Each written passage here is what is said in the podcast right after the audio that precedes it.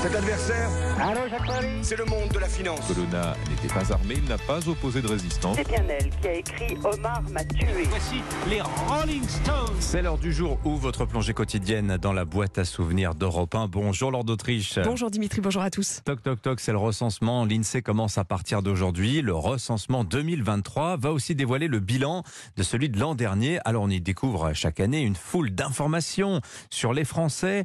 En 60 ans, lors la façon de recenser en France a bien évolué. hein. Ah oui, exemple, en 1962 sur Europe numéro 1, cet agent des PTT a été chargé du recensement par le maire de son village. Il parcourt les rues pour compter chez eux les habitants et sur le pas de la porte leur pose cette question. Où habitiez-vous le 1er janvier dernier?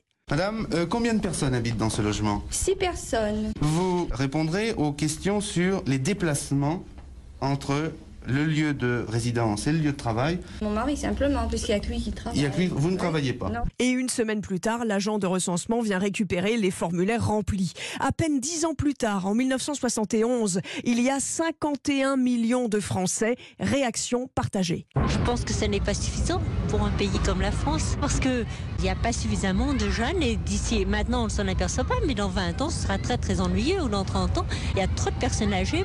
Ça sert à quoi Il n'y a pas de logement et il n'y a plus de marchandises pour les nourrir.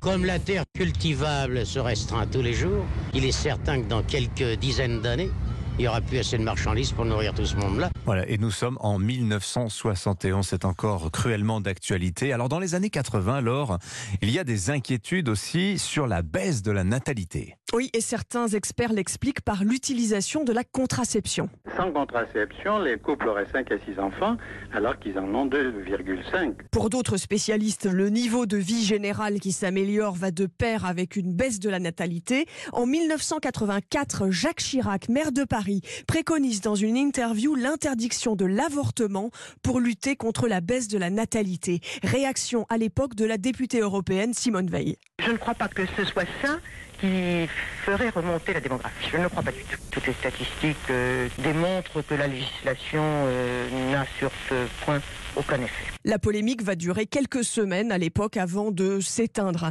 L'année dernière, en 2022, 350 000 bébés sont nés en France. C'est un peu plus qu'en 2021, année où les naissances ont été affectées par la pandémie de Covid-19. Merci Lord d'Autriche pour ce bain de mémoire grâce aux archives sonores d'Europe 1. Je vous